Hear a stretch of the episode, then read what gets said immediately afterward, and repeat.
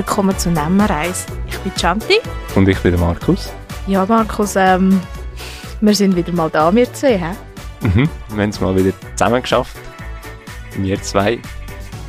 Und ja, die Woche war ganz heiß. Gewesen, aber der Simon hat voll die Arbeit geleistet, dass er da das Räumchen runterkühlen konnte. Ich hoffe, es wird nicht zu warm jetzt während der Aufnahme. Genau, er tut immer, das muss man auch mal ein bisschen würdigen, er tut immer alle Getränke volle Pulle in die Kühle, dass die eiskalt sind. Wir haben noch äh, Eiswürfel da. Er hat sein, seine eigenes Lüftungssystem, dass es einigermaßen erträglich da innen ist.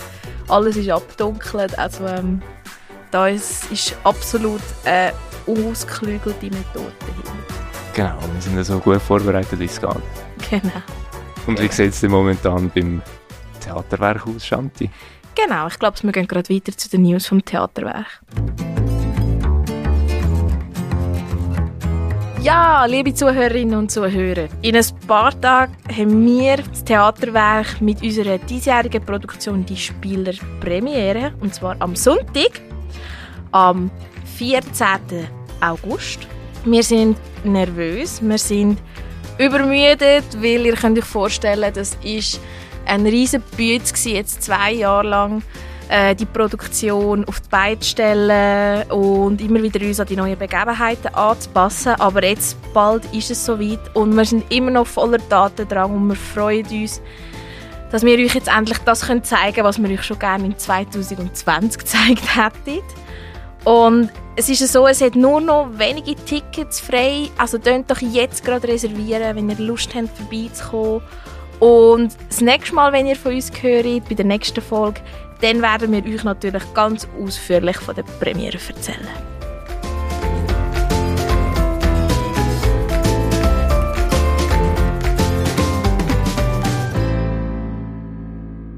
Ja, nach diesen News, Markus, ich würde sagen, jetzt kommt die Part. Begrüßen wir doch gerade unseren Gast. Wir haben heute bei uns Larissa Odermatt. Hoi Larissa. Hallo zusammen. Ja, und als erstes kommen wir stoßen doch mit unseren kühlen Getränk mal an. Sehr gerne. Wirklich anstoßen, Völlig verwirrt. Zum Wohl. Zum Wohl. Zum Wohl. Nein, die Soundeffekte vom Anstoßen, die sind bei uns original. Sehr gut, keine Nachvertonung. Nein, nein. Und es tönt immer nach, je nach Trink anders. Genau, genau. Ja, dann kommen wir zu der Schnellfragerunde. Einfach schnell antworten, was dir in Sinn kommt. Katz oder Hund? Hund. Bier oder Wein? Wie? Serie oder Film? Serie. Mayonnaise oder Senf? Mayo. Sommer oder Winter? Sommer. Party oder gemütlicher Abend daheim? Gemütlicher Abend. Steigen oder Lift? Ah, steigen. Hinter der Bühne oder auf der Bühne? Beides. Wann bist du das letzte Mal im Theater? Gewesen? Am Juni. Was schauen? Ein Kindertheater von einer Kollegin, also sie hat das geschrieben, irgendwie Emotionen nach außen, ist von der AKS, also Albert Köchlin Stiftung, lanciert. In Reihe dem Wettbewerb hat sie können mitmachen. So ein Stück war es. Spannend. Cool. Larissa, du bist heute bei uns da, um ein bisschen zu erzählen über deine Profession. Du bist Filmemacherin. Magst du jetzt unseren Zuhörerinnen und Zuhörern, die dich nicht kennen, mal erzählen, wie bist du eigentlich zum Fotografieren, Filme machen gekommen? Hey, das hat ähm, in meinem Teenageralter angefangen. Und zwar habe ich ein Sony Ericsson Handy bekommen. Alle, die nicht können, damals das beste Fotohandy. Genau, hat man können aufschieben. Ein Cybershot war es Ähm, und habe dann angefangen, alles zu fotografieren. Äh, meine Kollegen ich habe es auch gefilmt, aber die Filmaufnahmen kann man heute fast nicht mehr schauen. Ähm, jegliche Exzesse und so. Und dann irgendwann haben sie angefangen, mich zu fragen, hey, kannst du ein Shooting machen? Und da habe ich mit dem Handy Shooting gemacht, damit sie für Netlog damals oder MSN Profilfotos oh, Netlog! oh, das ist voll... Oh. Ja, das sind noch Zeiten. Gewesen. Das sind 90er-Jahre-Baby-Erinnerungen. genau, ja. Und ich habe dann ähm, ja, so eigentlich angefangen ich, mir sind Fotografien, ich habe es immer mega gerne angeschaut und habe dann auch gerne meine Kollegen dokumentiert und das aufbewahrt und habe dann immer so Geschenke gemacht mit Bildern, hat gedruckt, Fotoalben etc. Also ganz Karsumpel. Und habe dann irgendwann eine professionelle Kamera bekommen durch meinen damaligen Freund. Und hat mit der einfach weiter das Zeug durchgezogen, halt eine Schule, eine Abschlussarbeit gemacht über Fotografie, über goldige Schnitte, über Emotionen. Ähm, hat dann, ja, so richtig, aber fotografieren, könnte man so sagen. Und hat dann im Zeithaus dann auch können ausstellen und habe drei Bilder verkauft, was ich nicht erwartet habe. Und das, ist, das hat sich dann immer so weiter ergeben. Ähm, ja, bin dann für eine Zusatzlehre als Go-Officerin auf Luzern gezogen, in eine WG. Und dort war eine WG-Mitbewohnerin eine Kunststudentin, gewesen, Kunst und Vermittlung. Und sie hat dann gefunden, hey, du bist so gut, geh doch an Kunst. Hochschule. Und ich so, was ist das? also, ich komme aus dem tiefsten Nidwalden. Nein, ähm, wo, ich habe nicht gewusst, dass man Kunst studieren kann. Und ich habe nicht gewusst, dass ich Kunst studieren kann ohne Matura. Und ich habe eine Berufsausbildung gehabt und habe mich dann aus Sürdostsee beworben für einen gestalterischen Vorkurs und bin nicht reingekommen. und habe dann gefunden, ja, scheiß drauf, und habe mich ein Jahr darauf einfach für den Studiengang beworben. Und bin reingekommen, dann in Vorkurs. Also so, so ein mega lustiger Umweg. Ich habe die Mappe gegeben, sie haben gesagt, ja, super gute Arbeiten. Willst du nicht äh, den Vorkurs machen? Und dann habe ich gesagt, ja, wird schwierig, wenn sie mich nicht nehmen. Und dann haben sie dem Lehrer angerufen, Thomas Arecker, und er hat meine Arbeit dann mal angeschaut und gesagt, ist gut, jetzt kannst du kommen. und dann bin ich in Vorkurs und dann habe ich Berührung bekommen mit dem Film. Also eigentlich zuerst alles Fotografie bis dort an. Und äh, der Melk Imboden, da kennt man glaube ich ein zum Teil nicht, weil was Fotografie anbelangt, hat mich immer mega unterstützt. Ich habe ihn mal angerufen und gefragt, ob er meine Fotografien anschaut und er hat gefunden, ich habe Talent und hat mich dann auch immer supportet. Bis dort an. Soll ich einfach weiterreden? Oder wenn ihr Wie etwas du willst. fragen? Es geht heute um dich. Okay, ähm, ja, eben dann bin ich auf Vorkurs und bin mega frustriert gewesen, das erste halbe Semester, weil wir haben, äh, praktisch nur gezeichnet und modelliert und alles Hand und alle könnten zeichnen. Meine früher bist in der Schule die, die vielleicht am besten kann zeichnen aber auch der Kunst. Mhm. Wie so, oh, ich kann kribbeln und die anderen können zeichnen. Ähm, bis dann das Digitale gekommen ist, wo ich gemerkt habe, das ist viel mehr meins. Also ich tue schon gerne zeichnen und so, aber ich habe einfach immer das Gefühl, ich habe nicht das Talent, das andere haben. Ich muss irgendwo anders meinen Platz finden. Und dann haben wir wirklich so ganz gegen Schluss haben wir einen Film gehabt und haben dann ein, ein Interview gemacht über eine Animatorin. Ähm, und das ist recht cool rausgekommen. Und dann hat die Dozentin gemeint, Larissa, du machst das mega gut. Und ich so, ah, Lob, ich mache etwas gut, das kann ich. und wie dann, ja, habe dann gefunden, es interessiert mich auch mega, habe dann auch viele Nebenprojekte selber entwickelt im Vorkurs und bin dann aus der Dossier an der HSLU im Video reingekommen und habe dann Film studiert. Also ist alles so, jetzt klingt es so mega linear, aber es war recht ein Auf und Ab. Gewesen. Und vor allem, also dort, als ich in die Vorkurs reingekommen bin, bin ich mega in einem Loch gewesen, aber ich habe damals noch in einem Musical mitgemacht.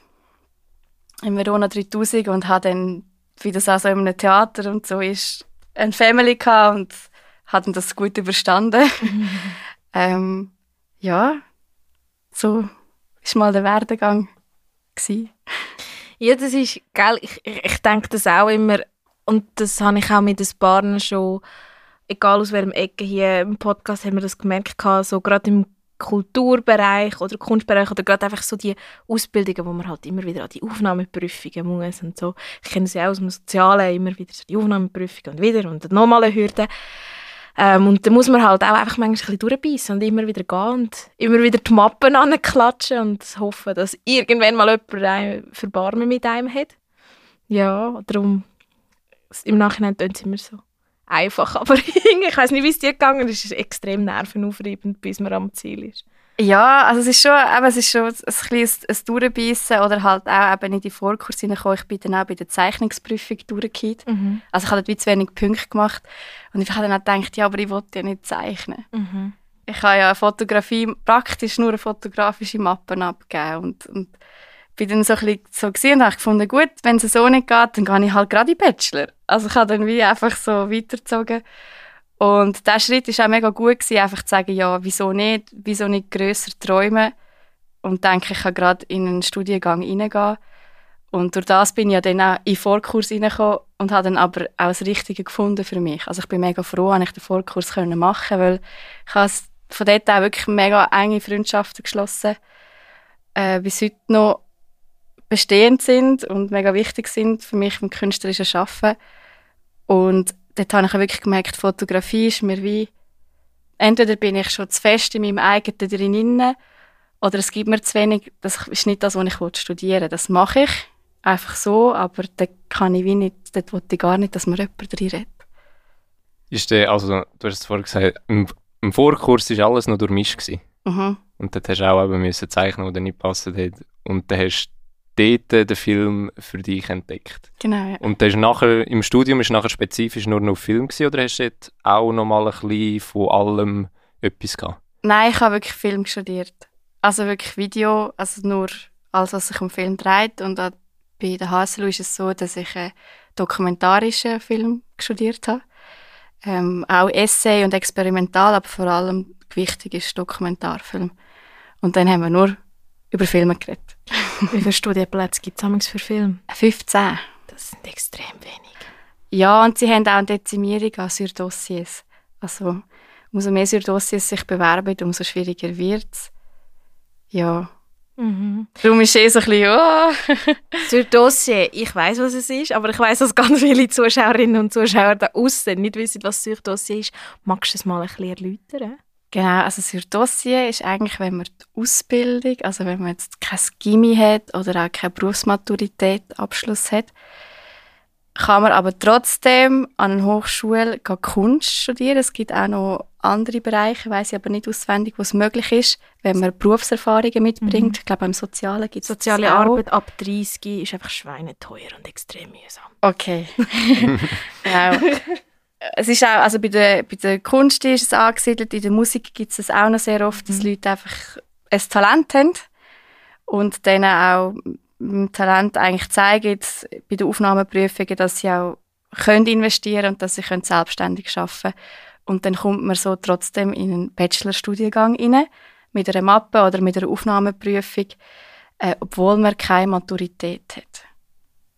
Und das ist so, das ist dann sur Dossier und das ist so eine Ausnahme, wenn man ja im künstlerischen Bereich sagt, wenn man das Know-how hat, wenn man das Talent hat oder auch den Willen hat, so sehr, sehr auf und ab leben, zu leben, äh, dann soll man das können studieren, weil sehr oft ja dann äh, so Maturität und so mehr an Sachen scheitert, die in der Kunst dann gar nicht so wichtig sind. Mhm. Aber es ist eher eine Ausnahme, dass man durch den Weg hineinkommt, oder sind das es sind Ausnahmen, genau. Es wird auch als Ausnahme deklariert. Also ich habe es mal gelesen, ich weiß nicht, ob ich es ganz korrekt wiedergebe, also, ähm, aber so ist es gestanden, dass du wirklich ein Ausnahmetalent sein dass du reinkommst, aber so ist es schon nicht. Also ich bin jetzt nicht irgendwie, mhm. ich weiß auch nicht, was für eine Queen in diesen Sachen, sondern ähm, sie tun das halt so ausschreiben, weil sie müssen das ja im, Sta also im Kanton auch immer wieder sagen, wieso sie Leute nehmen, die nicht die Ausbildung bringen, weil die Ausbildungsplätze teuer sind und so. Und dann muss man wieso sagen, ja, es sind Ausnahmetalente. Also ich habe mal gehört, aber ich kenne es halt nur aus der sozialen Arbeit, dort auf zwischen 80 und 100 Studienplätzen haben wir zwei Personen, die man nimmt sich Dossier pro Jahr. Boah, das ist krass. Das ist wenig, ja. ja. Oder was arbeitet durchschnittlich zwei bis drei. Ja, es gibt, glaube ich, schon auch einen Schlüssel an der Kunst. Ich, ich habe das Gefühl, sie können es so ein bisschen mehr ähm, mhm. schlängeln. Jetzt in meiner Klasse sind eigentlich zweieinhalb Dossier. Mhm. es war noch eine, die Semi gemacht hat und Semi gilt eigentlich nicht aus Maturität, aber es ist halt gleich eine, meine Schulausbildung und so. Äh, sie wird aber auch, ist auch sur Dossier eingestuft mhm. worden und wir sind dann wirklich das dritte eigentlich sur Dossiers in 15er Klasse, was schon in der viele Dossiers sind. Ja. Jetzt haben wir so ein bisschen darüber geredet, wie du da reingekommen bist. Jetzt, wenn jemand da, da zulässt und so denkt, hey, ich würde das auch mega gerne machen, aber ich weiß nicht, wo fange ich jetzt mal an. Was würdest du dieser Person empfehlen? Wenn es jetzt um Film geht oder auch, ja, auch Fotografie, hey, einfach machen. Weil es gibt vor allem im Film so viele Quereinsteiger, die haben nicht studiert. Und es ist, ich habe das Studium mega toll gefunden, um sich zu vertiefen und mega viel lernen. Aber die Welt geht nicht unter, wenn ihr nicht reinkommt, weil zum Teil ist man wie schon zu weit im Arbeiten, wo sie gemerkt haben, man kann gar nicht mehr viel die Leute bearbeiten, weil sie wollen dich bearbeiten und ähm, man kann viel machen, man kann viel machen mit dem Handy und es einfach machen und dann kann man auch mal Mappe einreichen und wenn man dann möchte studieren, weil man das Diplom möchte haben. Aber mach, mach jetzt einfach, fotografiere und es gibt mittlerweile mit den sozialen Medien so viele Plattformen, wo man es einfach zeigen kann. Und ja, ich glaube, das kann ich mitgeben. Sich nicht aufhalten lassen und nicht das Gefühl haben, äh, ich merke das heute noch bei mir, ich bin mein eigener Stein im Weg, wo ich immer denke, ah, das ist jetzt zu wenig professionell. Oder das Bild kann ich jetzt nicht dort aufladen. Und dann macht irgendjemand anderes, der eine ähnliche Idee hat, fast genau das Gleiche und alle rühmen die Person und du denkst, verdammt. Also es ist so, genau, und ja, einfach machen, ich habe ja auch einfach gemacht. Ich habe nie gedacht, dass ich gar Kunst studieren Ich habe nie gedacht, dass ich überhaupt kann studieren kann. Und das ist echt durchs Machen, weil ich es echt gemacht habe, weil ich es gerne gemacht habe, passiert. Und dann gehen immer irgendwelche Türen auf. Nimmst du jetzt gerade so die sozialen Medien und wie du sagst, es kann eigentlich jeder dort seine Filme, seine Fotos posten. Ist das ein bisschen eine Konkurrenz für euch oder ist es schwieriger, nachher als professionelle Person rauszustechen, wenn so eine Masse an Warum ist? Ja, ich glaube, das Wort professionell ist glaube ich, schon für sich schwierig. Also weißt du, ab wann ist es professionell oder nicht? Ähm, nein, ich würde nicht sagen, dass es es schwieriger macht. Ich habe das Gefühl, es erleichtert vieles auch. Ähm, ich habe, weil ich ja viele Musikvideos mache, hat auch die Erfahrung gemacht, dem Studium lernt man Filmfestivals. Also das heißt, ich mache einen Film für Festivals. Weil, oder fürs Kino. Und das ist mega gross gedacht. Also es ist mega schwierig, in Festivals reinzukommen. Es ist, Gott weiß schwierig, überhaupt im Kino zu laufen. Also so ein normales Rahmenprogramm. Ähm, aber wir haben zum Beispiel YouTube und Vimeo. Das heißt, du hast eigentlich die Möglichkeit, jetzt deinen Film überall zu zeigen. Das hast du früher nicht gehabt. Also früher hast du müssen an ein Festival oder im Kino laufen, damit die Leute überhaupt deine Filme gesehen haben. Und heute ist das nicht so. Und durch das kann jeder Film machen und sagen, er ist Filmemacherin oder Filmemacher. Aber es ist in dem Sinne ja nichts Schlechtes, weil wenn du ja deine Arbeit gut machst für viele Leute, dann bekommst du es ja auch retour über. So. Also ich, würde, ich habe jetzt nicht das Gefühl, es macht schlecht. Ich glaube, es ist einfach mega anders. Und das, was es schwierig macht, oder das, wo, wir sind wie so unvorbereitet auf das. Also die Schule ist unvorbereitet. Wie geht man mit dieser Situation um? Wie geht man mit Netflix und allem und was heißt das, was, wie, wie fest greift denn das unser Schaffen in den nächsten fünf Jahren? Ich glaube, das sind eigentlich so, wo man so ein bisschen in der Schwebe steckt und ich denke, ja, wir müssen auch ein bisschen umdenken. Also, ich mache mega gerne Kinofilme, aber wenn du einen Kinofilm abmischst und du gradest einen Kinofilm und du leist es darauf aus, dass jemand das in einem schwarzen Raum sieht, wo er völlig abgeschottet ist, machst du den Film anders, als wenn du sagst, okay, ich, ich lade ihn auf YouTube weil das sind einfach ganz andere Voraussetzungen. Du musst dort viel mehr die Leute am Ball behalten. Also du musst dich eigentlich schon beim Machen entscheiden, wo geht mein Film hin und auf mhm. welches Pferd setze ich jetzt. Ja, und ich meine, ähm, aber dank Netflix und wie du gesagt hast, auch durch Social Media, man gemerkt hat, die Geschmäcker der Leute haben sich verändert. Also seit ein paar Jahren sind jetzt die ganzen koreanischen Produktionen mega am kommen. Und jetzt nicht nur Squid Game, sondern schon vorher. Ich glaube, es gibt glaub's, Leute, die nur koreanische Liebesfilme schauen. Mhm.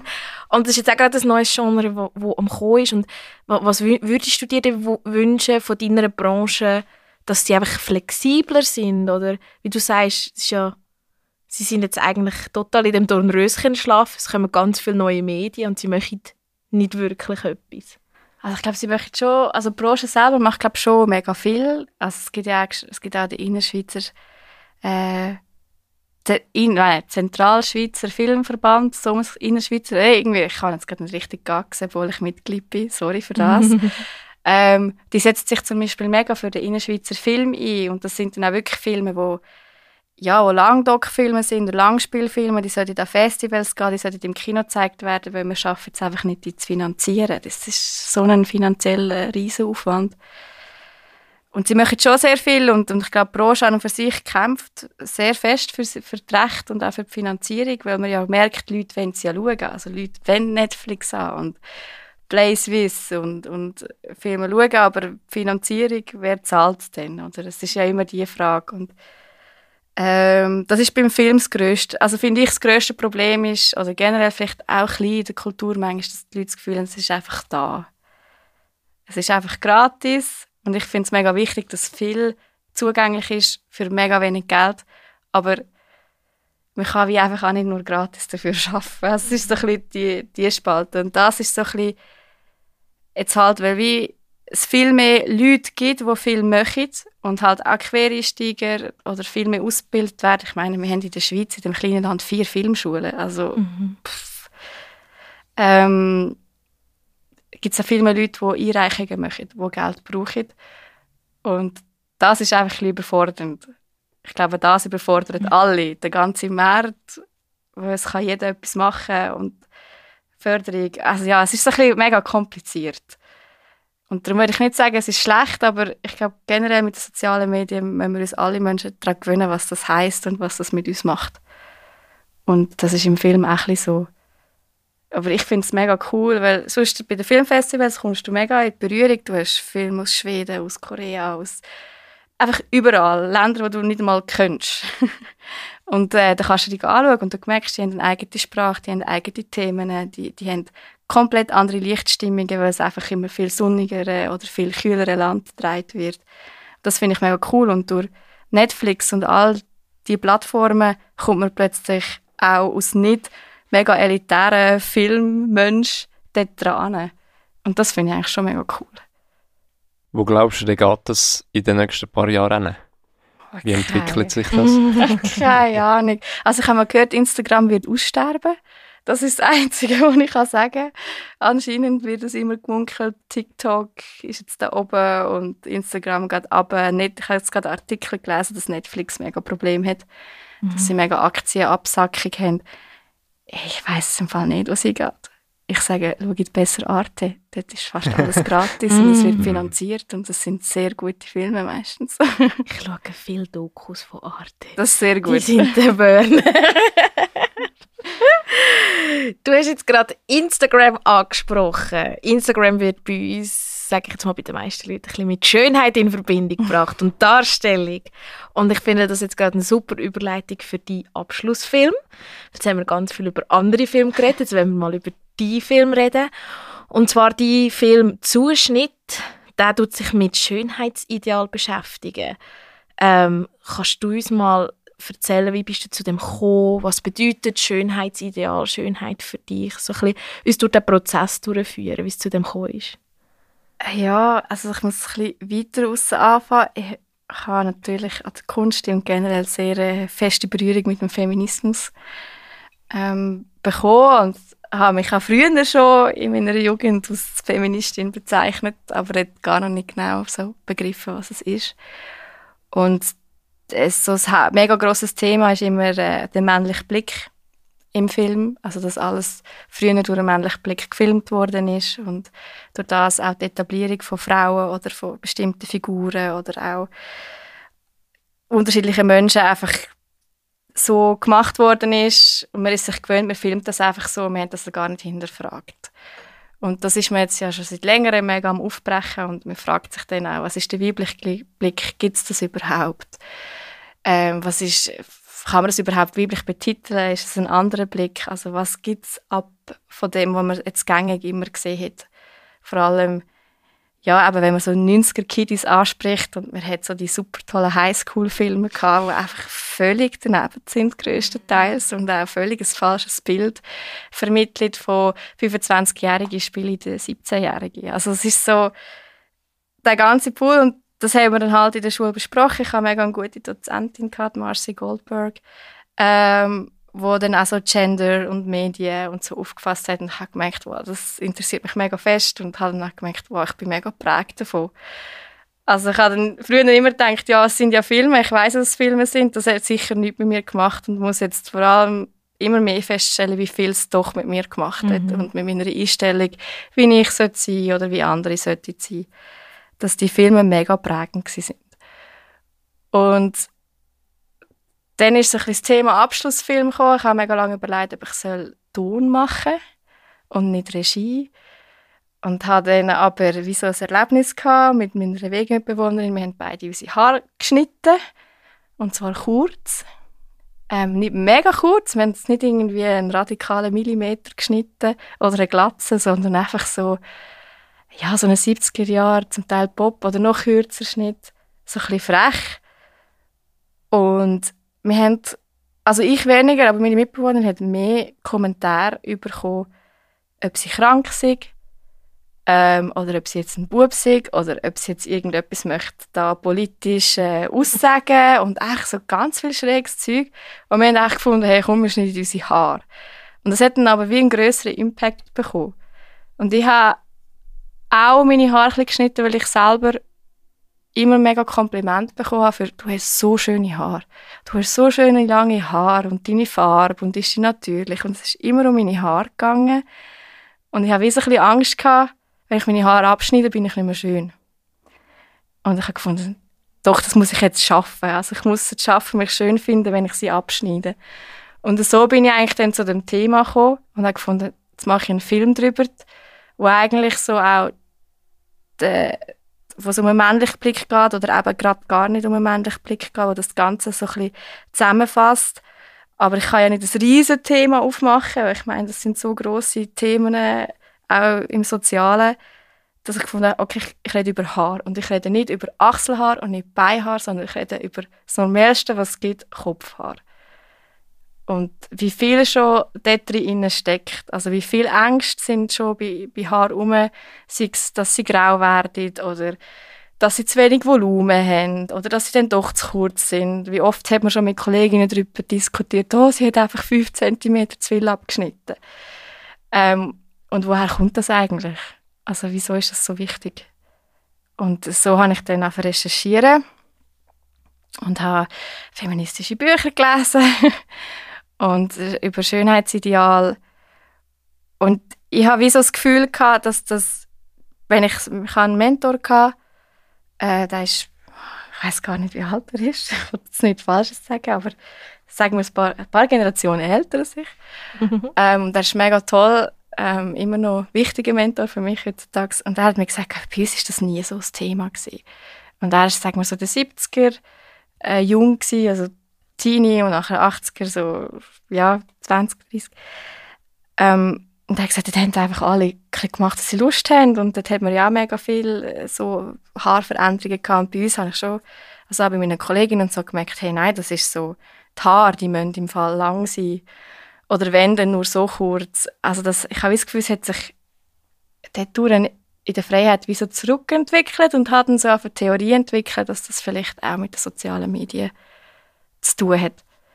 Dass man überall ein mehr das sieht oder auch mit den Filmen, wie Frauen dann eben gezeigt werden und welches sind denn jetzt die schönen Frauen.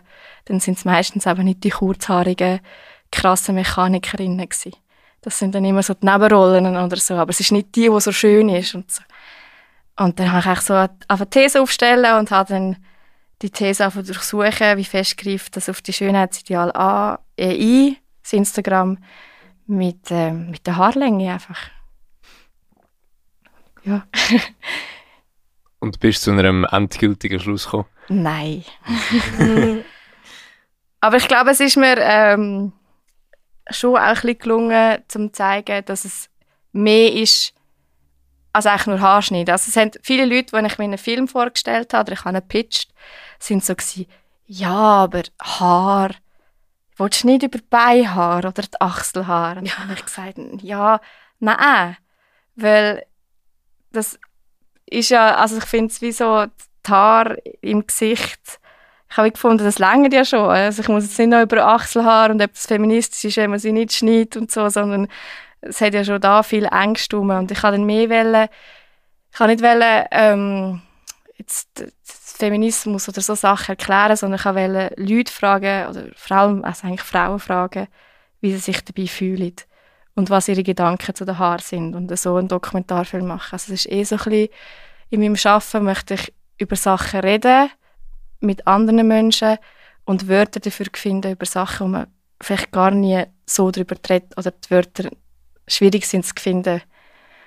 Und es hat dann auch, also es ist mega schön gewesen, mit ihnen zu arbeiten, weil die eine Protagonistin dann ja auch ihre Haare abgeschnitten hat ähm, während dem Prozess, obwohl sie mega Angst vor dem Schritt hatte. Und das ist so, hat mir schon gut einfach nur mit drei Frauen darüber zu reden und die dann vor die Kamera zu holen und mit ihnen das zu machen. Ich gemerkt, das ist doch ein wichtiges Thema und es tut die Leute schon bewegen. Also bei meiner Premiere hat irgendeine Frau aufgeschrien, was ihre Haare abgeschnitten haben im Film.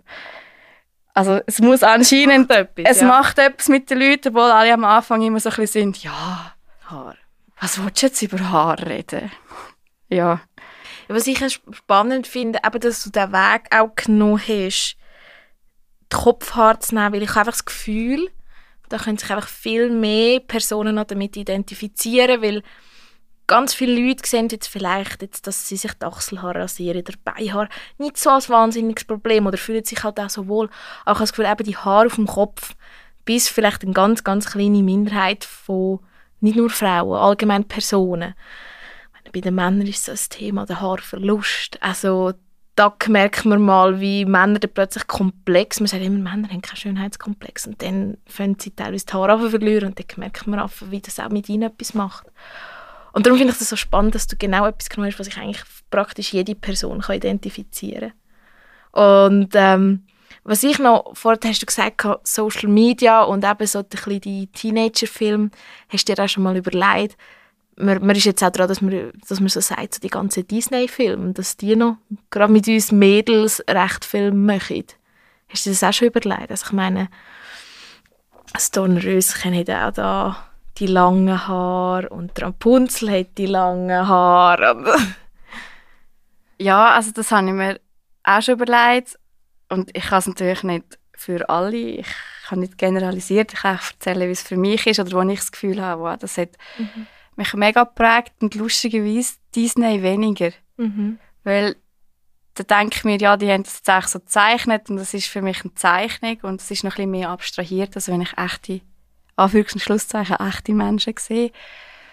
Ähm, aber klar, so das Prinzessinnenhafte und du musst fein sein und deine Postur muss fein sein und du musst eine, Hö eine feine, sanfte Stimme haben oder so. Das, ah, ja, feines Gesicht. Genau, und, äh, und ich meine, dort ist es ja noch viel grösser, dass du, mm, dort gehen wir ja noch in viele schlimmere Themen rein, du musst noch weiß sein und so und blond sein, also es ist so ein bisschen, das sehe ich mehr bei Disney, ähm, was mir halt nie aufgefallen ist als Kind, wo ich die Schwierigkeiten finde, so.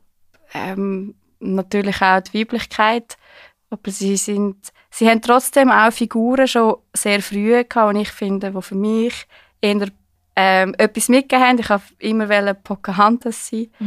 Das ist meine absolute Heldin gewesen. Ähm, obwohl ich jetzt nicht sagen ich finde die Darstellung gut, die sie in Disney haben. Aber es hat mich eher so, ähm, ja, die, die, die hat sich eingesetzt und die ist angestanden und die hat eine Stimme gehabt und ihre Stimme hat zählt. Also wenn sie ihren Vater darum gebeten hat, den Mann zu verschonen, dann hat die zählt. Mhm. Es war nicht einfach ein Dornröschen gewesen und wir haben mit ihr gemacht.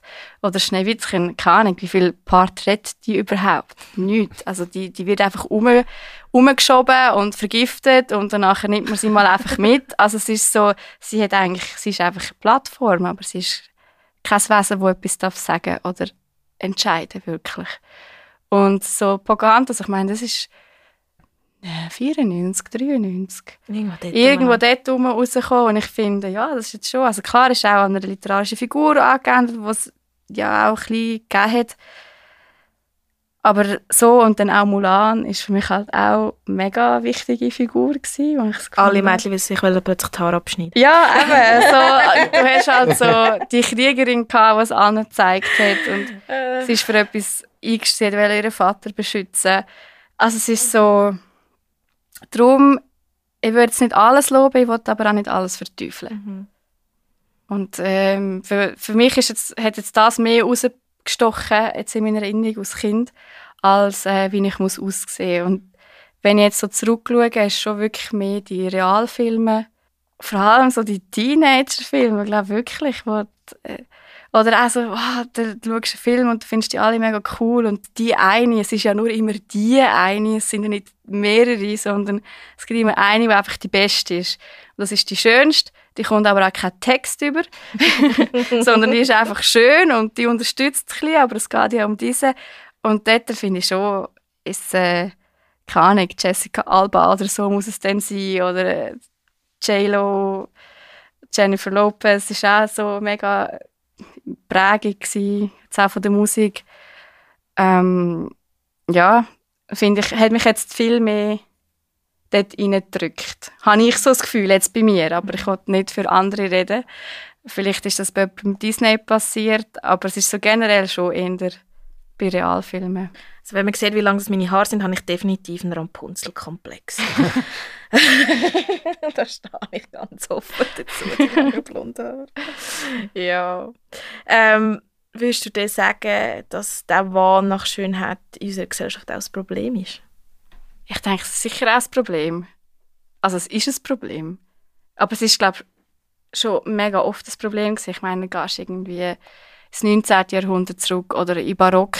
Ich meine, also was sie sich dort angetan haben, für zum schön sein mit giftigen Perücken und mit giftigem Make-up und Arsen überall und Stoffe, die irgendwie gerade entflammen in einer Zeit, wo man mit Kerzen beleuchtet hat. Also ich glaube, wie das hat der Mensch mit der Zivilisation und muss nicht mehr ums Überleben kämpfen, irgendwie halt so entwickelt, dass er irgendetwas anderes zu tun muss haben. ähm, von dem her ist es, ich glaube, immer um. Das wird man nicht rausbringen oder äh, das gehört vielleicht auch. Ich meine, ich finde es auch schön, mich schön zu machen, Anfangs- und Schlusszeichen, mich bereit machen und jetzt ähm, schminke ich mich mal wieder oder heute habe ich Lust auf ein Kleid, das ich finde, ich sehe uren heiß aus drinnen und das finde ich auch gut und wenn man sich drinnen wohlfühlt, aber wenn es dann halt nur, wenn es nur so geht oder wenn du das Gefühl hast, ähm, aber wenn es krankhaft wird, ich meine, momentan ist ja mehr der Körperkult wird immer krankhafter. Also du musst nicht nur dünn sein, sondern du musst trainiert sein. Also müssen alle müssen Sport machen und sich gesund ernähren und so das Ganze ist ja, finde ich schon gut, wenn sich ein bisschen gesunde Ernährung und Bewegung ist gesund, aber es drückt alle so in eine Richtung hinein. Ich bin jetzt auch im Online-Dating aktiv und das ist einfach, das ist eigentlich manchmal ein bisschen zu viel. Also es ist so, es ja, ich, also das hat auch ein bisschen mit dem zu tun, wenn ich mich momentan beschäftige. Darum sage ich das jetzt auch gerade. Dann, dann gehe ich auf die Online-Profile und da heisst dass die Person häufig trainiert und dann erzählt sie mir noch, dass, dass sein Interesse Fitness ist und ich denke einfach so, ah, und sonst tust du noch joggen. Also es ist einfach alles voll mit... Und dann habe ich mich auch schon gefragt, hey, was machst du denn eigentlich nicht? Weil in dieser Zeit, also ich mache auch gerne ein bisschen Sport, aber bin zu lazy für das. Also nicht mal lazy, sondern ich schaue Filme. Weil ich schaffe damit. Also es ist so, was machst du denn nicht in dieser Zeit? Und das ist ja voll fair, wenn man es gerne macht. Aber ich, ich finde die Frage noch spannend. Es braucht ja mega viel Zeit. Also so richtig trainiert auszusehen, braucht viel Zeit. Und es ist mega hart und man investiert und das wollte ich auch anrechnen. Aber es ist irgendetwas, was man dann nicht macht, was mich vielleicht mehr interessiert an einer Person als das jetzt von meiner Perspektive aus. Und darum frage ich immer, was macht er nicht? Schaut er echt keine Filme? Liest er keine Bücher? Ähm, oder kocht er nicht selber? Doch nicht. Oder, also weißt du, so, also es ist eine mega Fantasiefrage, aber ich kann sie einfach lustig finden. Ja. so, ja. Jetzt bin ich ein bisschen abgeschweift in die Richtung, aber ja. Nein, ich finde es auch mega spannend, weil ähm, wir haben jetzt vorher immer von Schönheitsdruck gegenüber Frauen gesprochen, aber ähm, gerade im Fitnessbereich gibt es auch einen riesen Druck gegenüber Männer. Und ähm, ja, das ist dort schon recht so das Gladiatoren-Schönheitsideal. ja, mega. Also ich finde, wie mit dem Schönheitsideal oder jetzt auch vielleicht auf meinen Film zu sprechen, klar habe ich jetzt mit, mit Frauen geschafft, weil es halt dort schon, wenn es jetzt um die Schönheit, so der Ausdruck, dann dann redet man ja immer, ja, man hat Musen gehabt und dann sind es Frauen gewesen und Frauen sind ja objektifiziert worden. Dass es dort schon noch ein bisschen mehr drauf pocht ist, ähm, oder darin ist, dass wir auch immer müssen gepflegt aussehen. Also es längt nicht, wenn wir eine gute Karriere haben, wir müssen auch noch gut dabei aussehen. Ja, das ist ja das Gängige, was man dabei gehört. Oder wenn man Mami ist, muss man dann nachher wieder, man muss ein Milf sein. Also man muss immer irgendwie schön sein und, und das irgendwie der schlimmste Zustand, weil in den Filmen sieht man ja, dann hat irgendwie eine einen Sturz überstanden, sie sieht einfach immer nur aus, als wäre sie gerade frisch aus der Dusche gekommen. Also es ist so, ähm, ich glaube, das hat so der Druck wirklich mit dem Körper und so ist bei vielen Frauen schon noch höher, aber das heißt nicht, oder höher, vielleicht jetzt auch nicht, heisst ja nicht, dass es bei den Männern es noch nicht gibt. Und dort ist es einfach in eine andere Richtung. Oder Genau. dort ist es der Sportwahn, man muss Muskeln sehen, man muss den Waschbrettbauch haben. All das ist ja auch schon immer in dem Sinn rum. Gewesen. Und ich habe das Gefühl, also ich weiß es nicht, ich kann nicht für, für Männer reden. Wir haben einen am Tisch, wo wir jetzt Ja, gerade haben, sagen- die Minuten. Darf ich jetzt etwas dazu sagen? Bitte. Ähm, ich, also ich finde, dass, dass es bei Männern sicher weniger ein Ding ist, weil ich habe schon gemerkt, wenn ich Kompliment über meinen Kleidungsstil, über mein Aussehen bekomme, ist das von Frauen und nicht von Männern. Also den Männern fällt es entweder nicht auf oder es ist ihnen nicht wichtig, dass sie finden, ah, mal, ich muss jetzt dem anderen Typ sagen, hey, coole Hose hast du an. Oder steile Frisur, was auch immer. Ja, ja, aber es ist als, als Mann so ein bisschen, oder das ist mir vorher durchgekommen, vielleicht ist es so ein bisschen im, im Frauengrüppli, in deinem Frauengrüppli bist du anerkannt, wenn du eben schön angelegt bist. In deinem Mannengrüppli bist du anerkannt und gehörst dazu, wenn du irgendeinen dummen Spruch klopfen kannst. Wenn du irgendetwas Verrücktes gemacht hast, was auch immer. Und nicht, weil du die schönsten Hosen an hast von allen wo vielleicht schon mit dem Fitnesswahn ist mittlerweile in gewissen Gruppen sicher, dass wenn du trainiert bist und man das dir ansieht, dass du wegen dem auch die Anerkennung bekommst. Aber ich glaube, in vielen Männergrüppli gibt es auch noch viel anderes, wo man nicht mit Schönheit prahlen muss, sondern eben mit einem dummen Spruch nachher willkommen ist. Ja, oder eure Währung ist auch ein bisschen anders. Eure Währung ist Männlichkeit, manchmal nicht. Ja, also gut, ja, jetzt ist die Frage, was, was du als Männlichkeit Aber, angesehen aber so, das, das, das, das komme ich eh amigs nicht raus. Aber ich, ich habe manchmal, ich höre so viel von Männern aus allen verschiedenen Generationen, der Satz, ja, das, was, ja, komm, los nicht auf den, das ist eh nicht ein richtiger Mann. Dann sage ich mir, was ist denn ein richtiger Mann? Ja, ich bin nicht. Ich bin zum Beispiel nicht ins Militär gegangen. Punkt. Also, bei gewissen bin ich da schon abgestempelt, dass ich kein Mann bin. Aber ja. Ja, das ist auch etwas, was ich finde, das, das entwickelt sich ja auch. Und ich glaube, gerade durch das, wenn du durch Film kannst Einfluss nehmen und auch nicht nur ein weibliches Schönheitsideal, sondern auch die anderen Sachen kannst zeigen, völlig Einfluss darauf nehmen kannst, wie nachher eben die, die Ideal oder was wichtig ist, wo, wo man seine Werte haben sollte im Leben, dass das durch einen Film beeinflusst werden kann. Und ist das so etwas, wo du dir nachher auch bewusst probierst, Gedanken darüber zu machen, wie du nachher deinen Film ausleihst? Ja, also es ist ein recht essentielles Thema, ja. Also es ist, ähm, wie soll ich das am besten sagen? Also im Abschlussfilm war mir eigentlich das Wichtigste, gewesen, dass die Leute, die den Film schauen, ein bisschen reflektieren, wieso sie etwas schön finden. Und dass es mega oft sagen die Leute, ja, ich finde es halt einfach schön.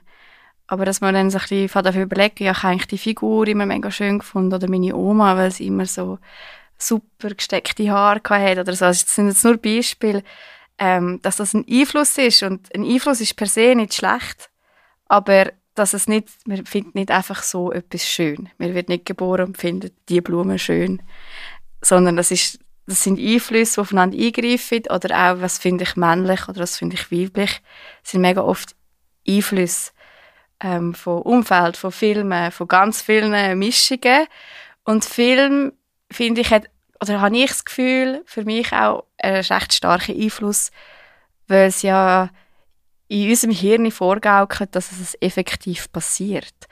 Also wir wissen schon, dass es ein Film ist und das habe ich auch am Anfang gesagt. Ich weiß schon, dass es ein Film ist, aber es macht emotional etwas mit mir. Und das ist ja das Geile am Film, dass du kannst heulen, dass du kannst lachen, aber die Informationen sind genau auch so da. Alles, was du siehst, wenn du Filme so schaust, daran denken, dein Hirn merkt nicht, dass es ein Film ist, auch wenn es du weißt. Also viele Sachen speichern sich ab, wo du die ganze Zeit siehst. Und das auch auf den sozialen Medien. Also das Bewegtbild du eins zu eins siehst und all die schönen Fotos von allen schönen Menschen, weil alle einfach irgendwie schön sind, ähm, dass das etwas mit einem macht und dass man von dem auch, wenn man es weiss, nicht, nicht beschützt ist. Also das nimmt gleich Einfluss, wie jede Schleichwerbung Einfluss auf dich nimmt. Hast du da auch Projekte oder einfach Filmideen, wo du sagst, du willst genau dem entgegenwirken oder das anders framen? Ähm, ich glaube, dagegen wirken, also ich mache es ja dann auch. ich nehme dann auch Einfluss auf dich, wenn du meinen Film schaust. Ähm, aber ich möchte vielleicht dran, also das, was ich wirklich, was mir am Herzen liegt oder was ich auch in meinen weiteren Filmprojekten mache, ist, ähm, darüber zu reden, dass es Einfluss nimmt und darüber zu reden, wieso man etwas schön, schön findet oder was zum Beispiel Liebe ist für einen und das probiert Wörter zu geben. Und das habe ich auch in meinem Abschlussfilm gefragt. Das ist eigentlich fast meine essentiellste Frage, wo ich meine Protagonistinnen gefragt habe, was für sie Weiblichkeit ist. Und ob sie das können beschreiben Und äh, die schönste Antwort, finde ich immer noch, hat äh, meine Protagonistin Aline Peter gemacht und hat gesagt, es ist warm und fein. Und das ist das alles, was sie dazu gesagt hat. Dass Weiblichkeit für sie warm und fein ist. Und das habe ich mega, also die, die Frage verfolgt mich heute noch, weil ich kann es nicht beantworten, was für mich Weiblichkeit ist. Also ich könnte sagen, Weiblichkeit ist eine Frau und die sieht so und so aus, aber das ist nicht das, was ich selber würde jetzt von mir aus definieren. Und so Sachen probiere ich dann, äh, das ist manchmal noch ein bisschen komplex, wenn man es echt so gehört, rauszufinden, so ein bisschen rauszukitzeln. Und wenn man das kann aus meinem Film mitnehmen kann, dann, dann bin ich froh dann, dann bin ich stolz auf die Arbeit. Ich finde jetzt bei dieser Antwort noch schön, dass es eigentlich so ein Gefühl ist. Sie hat wie mitteilt, was, wie sich für sie Weiblichkeit anfühlt und nicht, wie es aussieht. Ja, das, das habe ich eben auch, darum finde ich vielleicht die Antwort so schön. Das ist vielleicht gut zusammengefasst. Oder auch, was ich möchte benennen, sind manchmal Gefühle, weil wenn du ja etwas schön findest, hast du ja das Gefühl dabei. Also ist es Freude oder eben, oder wenn ja, wenn du jemanden liebst, ist es vielleicht Geborgenheit, Mischung von dem plus das und so. Und ich möchte gerne die Gefühle benennen, aber jetzt nicht so, das ist das, sondern so wie Wörter dafür finden, wie man das könnte benennen ja, und warm ist ja etwas, sage ich jetzt mal, außer jetzt gerade momentan bei dem Wetter, aber sonst ist eigentlich warm ein Begriff, der ja immer so positiv behaftet ist. So, auch äh, wenn man jemandem sagt, du hast so eine warme Persönlichkeit oder so. Darum ist eben, finde ich das auch eine schöne Definition, weil es zeigt, dass es eher eine Sichtweise oder eine Einstellung ist, anstatt irgendwelche Rahmenbedingungen, die man erfüllen muss. Ja, genau, ja. Wo holst du dir für deine Projekte Inspirationen? Ha, ähm, ich meine Inspirationen? Eigentlich alles, was passiert oder was ich sehe, ich bin mega ein visueller Mensch, haha, ähm, ist für mich wie ein Film. Und manchmal gibt es wie Sachen, die ich spannend finde. Und das habe schon am liebsten einfach Musik in den Ohren, weil ich bin und ich hasse Straßen und Zeug. Und dann hat man eh schon so ein bisschen eine abgeschottete Welt, wo man im Film ja hat. Ich meine, dort ist der Ton ja einfach gefälscht und durch das ich dann Musik in den Ohren habe, sehe ich dann weit Bilder anders. Also es ist für mich so entweder das Ballett oder vorher, als ich äh, auf, auf Simon gewartet habe, habe ich auch so drei Leute gesehen, stehen voneinander getrennt und das hat ein super Framing gegeben und da hättest du können darüber reden und oder nur schon das zeigen und es hat schon mega viel erzählt. Und ich tue so Sachen sammeln, manchmal filme ich sich, filme nicht Leute, einfach so, das mache ich nicht. Aber es sind manchmal auch, wie der Wind, irgendein Plastik auf der Weide. Es hat mal einen Film gegeben, wo man nur Plastik sieht im Wind fliegen, by the way. Das ist recht bekannt. ähm, echt so Sachen. Und ähm, in Gesprächen mit Kollegen, vor allem das, ja, so die lustigen Übungen, wo man nicht in den Ausgang mag und irgendwo hockt und sich ja, manchmal betrinkt oder auch nicht. Da kommen die meisten Ideen über Diskussionen über die Welt. Was beschäftigt dich denn jetzt gerade? Welche Idee? Ähm, ich würde mega gerne eigentlich einen Langdoc-Film machen. Das heisst so 90 Minuten, was eine rechte Herausforderung ist, weil bis jetzt habe ich ja nur Kurzfilme gemacht oder Musikvideos über, jetzt will ich das so in den Raum werfen, über kapitalistische Liebe. Und das ist so eine These, die ich einfach wieder mal aufstellen ähm, dass man Liebe oder die Form von Liebe oder das, was man sucht, sagen wir jetzt Liebe mit, mit einer Partnerin oder einem Partner sucht, ähm, immer so abwägen von wie viel gibt es mir und wie viel bekomme ich. Ähm, und dass ich finde, das hat, das hat so etwas Kapitalistisches dahinter. Also auch so ein bisschen, ähm, wie man sich dann tut, also man geht auf eine Online-Plattform mit einem Online-Dating und man tut sich vermarkten. Und ich glaube, man hat sich früher auch immer ein bisschen vermarktet im Ausgang, indem man sich schick gemacht hat oder irgendwie ein bisschen zu Hause oder ein bisschen etwas gespielt hat oder auch so im Flirten tut man meistens ein bisschen, ein bisschen spielen. Aber im Online-Dating habe ich das Gefühl, hat es wie so eine, eine Stufe höher angenommen, wo ich suche Bilder aus, ich schreibe den Text, ich probiere irgendwie das so zusammenzuformen, dass es möglichst viele Menschen anspricht oder genau die Menschen anspricht, die ich möchte ansprechen. Also tue ich mich vermarkten. Und dann gehe ich auf den Markt mit meinem Profil. Und das ist ja fast, wie ich einen Turnschuh an viele Leute verkaufen also ich habe dann wie so eine Kundschaft eigentlich. Also es klingt völlig falsch, wenn ich Kundschaft Es ist aber so, es ist Online-Marketing. Ja, genau, es ist Online-Marketing und du vermarktest dich selber, aber du vermarktest nur einen Teil von dir. Also das, was du möchtest vermarkten, was ja voll fair ist, es geht nicht das Anprang, aber es ist echt so die Überlegung, die ich mir gemacht habe, ich das auch selber gemacht habe und dann sehe ich, was der andere mir vermarkten will. Also ich schaue die Profile immer so an, was will der andere mir jetzt sagen, was vermarktet er mir? Eben, vermarktet mir, macht viel Fitness oder ich habe fast nur Bergfotos und Sportfotos drauf, also es muss elementar sein, ist es wirklich so oder will er mir das noch vermarkten? Also es ist so, das, das ist, es ist sicher ein Teil davon. Und das möchte ich eigentlich irgendwie so ein bisschen, ein bisschen erforschen. Was macht das mit, mit einem? Also in dem Online-Dating drin zu sein. Und jetzt nicht so sagen, hey, Online-Dating ist scheiße, sondern einfach, was macht das mit mir? Wie gehe ich anders vor? Was vermisse ich? Was finde ich cool? Ähm, ich finde es auch recht stressig. wir hatten so ein Match und dann denkt man, oh, was mache ich jetzt mit dem? Und irgendwann ist man sich daran gewöhnt, dass man Matches hat und dann, ja, also es ist so völlig, ich finde es völlig verwirrend, aber schon ein bisschen, ich würde gerne mit vielen darüber reden, wie sie sich vermarktet und wieso sie sich so vermarktet und was sie nicht zeigen. Also beim Film, das ist so das Film, äh, finde ich mega cool, wenn man überlegt, was der Film einem nicht zeigt. Also vor allem im Dokumentarfilm, was siehst du nicht? Also was ist weggeschnitten worden? Was darfst du nicht sehen? Und das frage ich mich dann bei diesen Profilen auch. Was darf ich nicht sehen? Und das nimmt mich dann Wunder. das wäre definitiv ein Doc-Film, den ich schauen würde, glaube ich. Mhm, das nimmt mir jetzt auch gerade Wunder. Ja, vor allem das, was du jetzt gesagt hast, mit was, was würde nicht zeigt. Ja. Das wäre das wäre eine sehr provokative Eisbrecherfrage, so wenn du ein Match hast. Ja, du schreibst stimmt. schön, was du gesagt hast, was hast du jetzt aber nicht erzählt? Ich weiß, ich habe es irgendwo mal gesehen, dass es eine Person gegeben hat, ich weiß nicht, ob, ich glaube, es war ein Mann, gewesen, der hat nie Matches gehabt, einfach weil Online-Dating-Apps, die meisten sind 20% Frauen, 80% Männer oder so. Und dann hat er einfach mal das Bild war, glaube ich, ein, ein Ziegelstein. Gewesen. Und seine Bio, für die, die noch nie Online-Dating gesehen haben oder sind, Bio ist dort, wo man Informationen über sich hineinschreibt, hat er alles seine Macken aufgelistet. Der hat nachher x 100 Matches gehabt. Weil das einfach die Leute so erfrischend gefunden haben.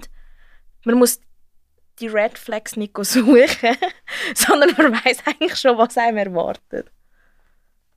Die Frage ist, ob er das gleiche Ziel nachher erreicht hat. Weil das kann ja dann gerade als so ein bisschen einfach Unterhaltungsprofil angenommen werden. Von, ah, geil, mal etwas Neues, gematcht, rasch diskutiert, aber er hätte schlussendlich vielleicht gleich nicht ja. das erreicht, was er hat Ich finde es trotzdem aber, mal einen spannenden ja. Ansatz. Ja, definitiv. Es wäre mal eine coole Dating-App, wo man auch seine schlimmsten Fotos nur aufstellen darf und nur seine grössten Macken aufschreiben ja, fände ich auch. Also, und ich finde, manchmal ist halt wie, ich kann ja einen Macken haben, oder ich habe ja eine Macken, die jemand super toll findet. Aber weil ich sie nicht toll finde, sage ich sie wie nicht. Also ich tue mich auch selber zensieren, weil ich das Gefühl habe, jemand könnte sich daran einen Anstoß nehmen. Aber das kann ja gerade auch das sein, was jemand wie so ein bisschen sucht, weil eben irgendwie ja, also es ist wirklich, jeder reist doch ein bisschen gern und jeder hat gern gutes Essen und Ja. ähm, macht, macht mal gerne eine Wanderung und, also Was? weißt du, ich meine? Reisen und Wandern kann man nicht zu seiner Identität machen. Oh. Ja, es ist so, oder, oder hat gerne Pizza, oder ich weiß auch nicht, das sind so, ja, einfach ein bisschen lang, es ist manchmal ein bisschen langweilig, weil das sind Sachen, die doch jeder ein bisschen mag. Also, nicht, oder... Du lernst nichts über die Person mit Genau. so 0815 Beschreibungen. Ja. Genau, ich lerne nichts und jeder ist gerne ein bisschen crazy. Das ist ja so toll, wenn man ein bisschen crazy ist. Aber Aber, nicht so crazy. aber nicht so crazy, dass ich dann könnte unangenehm sein und Also ich, ich finde es einfach lustig und ähm, also ich finde mich selber auch lustig. Ich bin jetzt nicht viel besser. Also weißt, ich will jetzt nicht irgendwie da über alle so drüber fahren. Ähm, ich meine, ich muss ich habe ja auch Sachen geschrieben, die viele vielleicht schreiben. Ähm, und ich habe auch die besten Fotos rausgesucht. Ich habe mir recht lange überlegt, welche Fotos ich auftue. So Fotos, wo ich gut aussehe, aber nicht künstelt. Und also weißt du, so, what the fuck? Also nur schon die Gedanken. Ich denke, Mensch, ich hatte müssen, glaube ich, habe drei, vier Tage gebraucht, bis ich alle Fotos zusammen hatte. Weil ich, habe, ich, ich werde selten fotografiert, weil ich immer fotografiere. Ich kann nur wollte Selfies drauf tun, weil dann könnte die Person ja denken, ich habe keine Kollegen. also ich mache mir dann mega, ich mache viel zu viele Gedanken immer. Aber das wäre so, wenn ich würde das Profil von jemandem anschaue und der hat nur Selfies, denke ich, hey, hast du eigentlich keine Kollegen, die könnte mal ein Bild von dir machen? Oder bist du nur allein unterwegs? Also ja, es ist völlig. Und ich glaube, das finde ich einfach irgendwie spannend ähm, zu erforschen. Oder wenn auch Leute Profil, ich gebe es dann manchmal so Kollegen und sage, was meinst du, ist das solid? Und dann habe ich irgendwie zweimal etwas über Einhörner geschrieben. Also nicht ich, meine Schwester hat beide alles geschrieben. Sorry für die, die jetzt enttäusche. ähm, und dann hat sie gesagt, ja, du hast zweimal Einhörner geschrieben und du bist 30, ist ja schon ein bisschen zu viel. Ich habe gesagt, ja, es ist, es ist ein Witz. Also effektiv ein Witz. Ich habe irgendwie geschrieben, also meine Schwester hat es geschrieben, aber ich habe, sie kann sie an mich beschreiben, weil ich das einfacher finde als mich selber. Und sie hat so geschrieben, ja, ähm, was ich schade finde, dass äh, die Einhörner sind auf die Arche Noah geschafft haben. Und lass uns doch, also anstatt Pferd stellen, Einhörner reiten und, also es hat irgendwie, ich kann es nicht mal auswendig, wie meine Bio heisst, aber irgendwie so das zweimal erwähnt und dann alle so, ja, hey, zweimal Einhörner. Das geht im Fall nicht. Oder, hey, das Bild würde ich im Fall, ich habe noch ein Bild reingegangen, wie ich als Hex verkleidet bin. Hey, das kannst du irgendwie nicht rein tun. Und dann habe ich so gesagt, ja, aber ich habe ja geschrieben, ich verkleide mich gerne. Das ist ja nur so eine Bestätigung. Ja, aber es ist ein bisschen zu viel. Also weißt immer so, ähm, und das nehme ich den Leuten gar nicht böse, weil ich habe sie ja um die Meinung gefragt. Aber ich habe mir dann wirklich dann überlegen, hey, ja, also das wäre auch etwas, was ich gerne mal testen würde, so mehr in der Videokunst. Leute anhand von meinen Fotos und Textbeschreibung Profil von mir zusammenstellen. Was sie das Gefühl haben, wo ich am besten Matches bekomme auf diesen Online-Profil. Und was dann rauskommt. Wäre das dem so eine, noch eine Kunstform, die du gerne mal ausprobieren würdest? Ja, mega gerne. Ich würde äh, sehr gerne Videokunst machen. Ähm, ich glaube, ich mache es zum Teil auch schon und habe einfach nicht den Mut, das so zu betiteln. Jetzt haben wir viel über Online-Dating ähm, geredet, wo wir, glaube ich, alle nicht damit gerechnet haben. Ähm, jetzt nochmal, eben, du bist Filmemacherin. Wie würdest du jetzt aktuell, also wir sind natürlich sehr gespannt auf die Dokufilme über Online-Dating, ähm, aber wie würdest du bis dahin mal die Schweizer Filmszene so ein bisschen bewerten? Oder was findest du, was braucht es noch? Hey, in der Schweiz, wir brauchen unbedingt mehr Geld. An alle Kantone, die das letzte Vorstoß nicht abgesegnet haben. Das ist scheiße. Ähm, ja, es ist, es ist, es ist ein komischer Kuchen, sagen wir es so. Ich mag ihn, er ist aber manchmal mega gross und dann gleich wieder mega klein. Also es gibt mega viele Leute, die viel machen. Ähm, an der ganzen Spielfilmszene kenne ich mich eigentlich nicht so gut aus, da ich eher aus dem Dokumentarischen komme. Und diesen Bereich mag ich mega und es ist eigentlich, die Finanzierung von einem Film ist auch schwierig.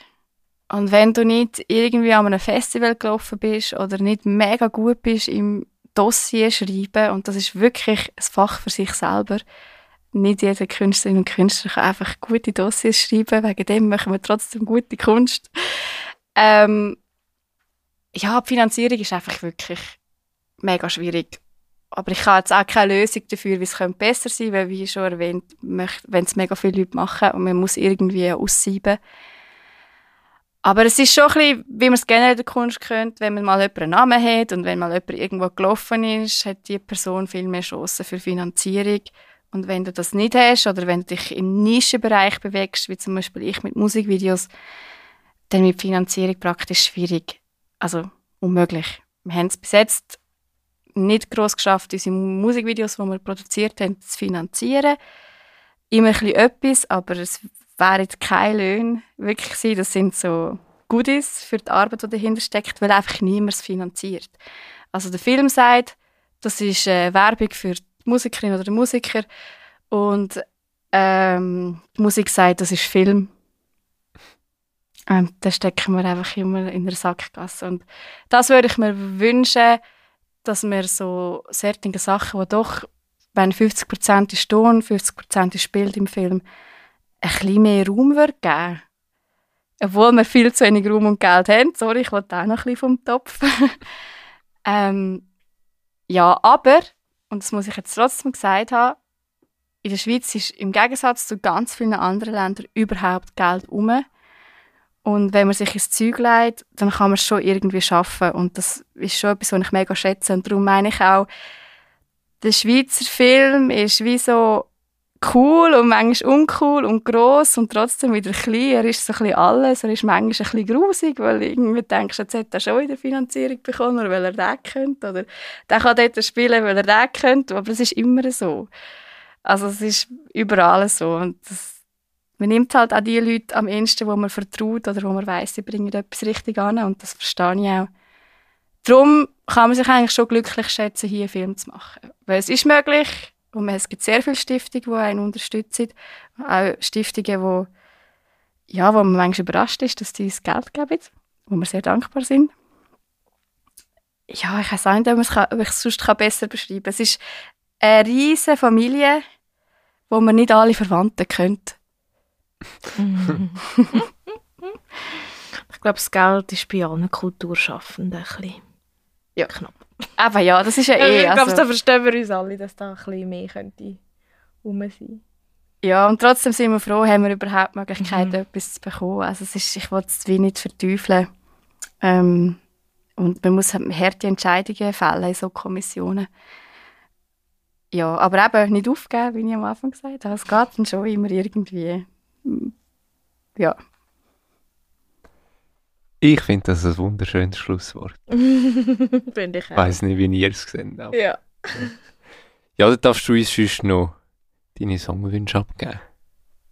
Uh, meine Songwünsche? Ja. Kann ich dir jetzt die hier so sagen? Die darfst du uns gerade so sagen und dann nehmen wir den bei uns auf die Playlist. Soll ich einfach den Songtitel sagen oder soll ich noch sagen, wieso ich diesen Song möchte? Auch wenn du den Grund hast, sehr gerne. Ich habe zwar der, wo ich gemeint habe, nur einen Song rausgesucht, und zwar von Alpha Ray. Und das ist eine Berner, junge, junge Berner Band, wo ich auch schon ein Musikvideo machen und wo die Sängerin aus Nidwalden kommt. Und darum finde ich unbedingt, das jetzt hier zu supporten. Und von ihnen ist der Song Evidently Exposed, wo ich ein Musikvideo dazu gemacht habe. Empfehlenswert reinhören. Ähm, Genau, und auch mal vielleicht irgendwo in einer Bühne hier spielen lassen, wenn man schon nicht Waldner Sängerin, Sängerin aus Front vorne hat, wäre es sehr cool. Ist nur zum empfehlen. Und dann halt auch so ein bisschen in der Schweizer Kuchen ist äh, Tu Athena. Ähm, wir kennen sie zum Teil schon ein bisschen. Sie macht Mischung zwischen schweizerdeutschen und englischen Songs. Und dort finde ich Aquatic Ballet recht ein nice Song es kommt, kommt mega blöd über, da habe ich auch ein Musikvideo dazu gemacht. Aber ich finde es mega wichtig, dass wir so Künstlerinnen kennenlernen, die hier im Umkreis sind. Und das sind zwei, die man unbedingt muss kennenlernen muss. Genau, die habe ich sicher aufgeschrieben. Ja, das wären jetzt so meine zwei Tipps für die Leute. Cool, danke vielmals. Dann nehmen wir die gerne bei uns auf die Playlist. Ja, Larissa, dann wollen wir dir danken, dass du bei uns vorbeigestolpert bist. Ähm, ich glaube, ich spreche vor allem, wenn wir sagen, ganz viel Glück und Erfolg für deine Zukunft. Und es wäre natürlich mega cool, wenn wir mal irgendwann irgendwo auf der grossen Bühne deine Filme mal sehen Ähm, ja, liebe Zuhörerinnen und Zuhörer, wir danken auch euch, dass ihr wieder eingeschaltet habt, dass ihr wieder ähm, reingelassen habt. Wir hoffen, ihr seid jetzt nicht, egal wo ihr jetzt seid, ihr seid jetzt nicht dahin geflossen. Und wie immer dürft ihr uns natürlich followen, ihr dürft uns liken, ihr dürft uns bewerten, ihr dürft uns Feedbacks schicken, ihr dürft uns auf Instagram folgen, ihr dürft uns auf Twint unterstützen, dass der Moiri seine Wunschliste kann irgendwann abarbeiten kann. und ihr dürft uns bewerten und wie immer dem Grossmami und dem Grossdaddy von uns erzählen. Das klingt doch gut. Ja, danke vielmals fürs Zuhören. Dann wünsche ich euch noch eine schöne Zeit. Und jetzt kommt die wichtigste Frage. Nehmen wir noch eins. Ja, sehr gerne. Danke, dass ich hier sein Nehmen wir noch eins. Tschüss zusammen. Tschüss zusammen. Tschüss.